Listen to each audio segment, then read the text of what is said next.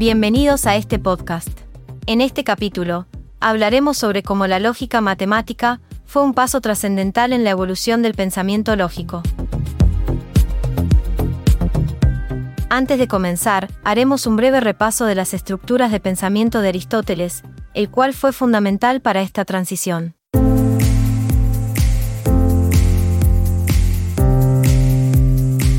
Aristóteles lo que hace es estructurar el pensamiento bajo estos tópicos. En primer lugar, encontramos el concepto, el cual se refiere al cómo se alcanza el conocimiento y se desarrolla el concepto en la mente humana. De este modo, los cinco sentidos actúan como ventanas hacia el exterior, a través de las cuales captamos la esencia de las cosas.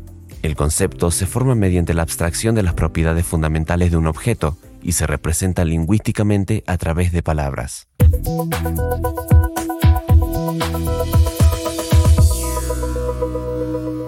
En segundo lugar, está el juicio, donde se abordan los distintos tipos de oraciones como las interrogativas, las imperativas y las declarativas. Cabe recordar que solo las oraciones declarativas permiten determinar si algo es verdadero o falso, lo que las convierte en el foco de estudio de la lógica.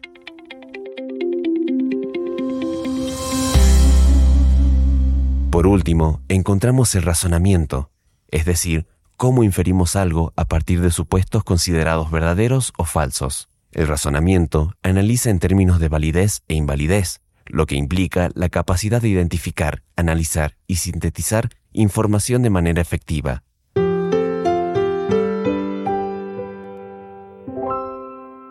Estas estructuras aristotélicas han sido fundamentales en el pensamiento humano, desde la época de Aristóteles hasta el siglo XIX.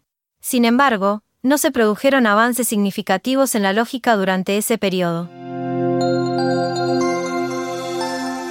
Siguiendo el ejemplo aristotélico, fue también a partir del siglo XIX que pensadores como Bertrand Russell, Giuseppe Peano y Ludwig Wittgenstein lograron llevar los supuestos aristotélicos a una lógica matemática. Esto implicaba una transición del lenguaje lingüístico al lenguaje matemático. Y así nos preguntamos, ¿por qué pasar de la enunciación lingüística a una enunciación matemática? Porque nosotros podemos distinguir dos tipos de ciencias. Por un lado, encontramos las ciencias formales, que se ocupan de ideas y entes matemáticos que tienen un alto grado de verosimilitud.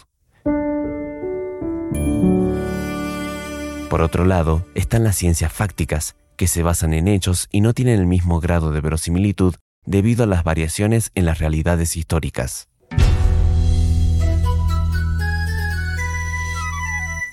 Como resumen general de este episodio, vamos a entender que la transición a un lenguaje matemático en las ciencias formales se hizo para aumentar el grado de verosimilitud en el pensamiento científico y proporcionar herramientas más precisas y claras para el razonamiento y la argumentación. Esto fue todo por hoy, Recuerden ver la teoría en los libros, no solo en el módulo. Los esperamos en el próximo podcast de la carrera.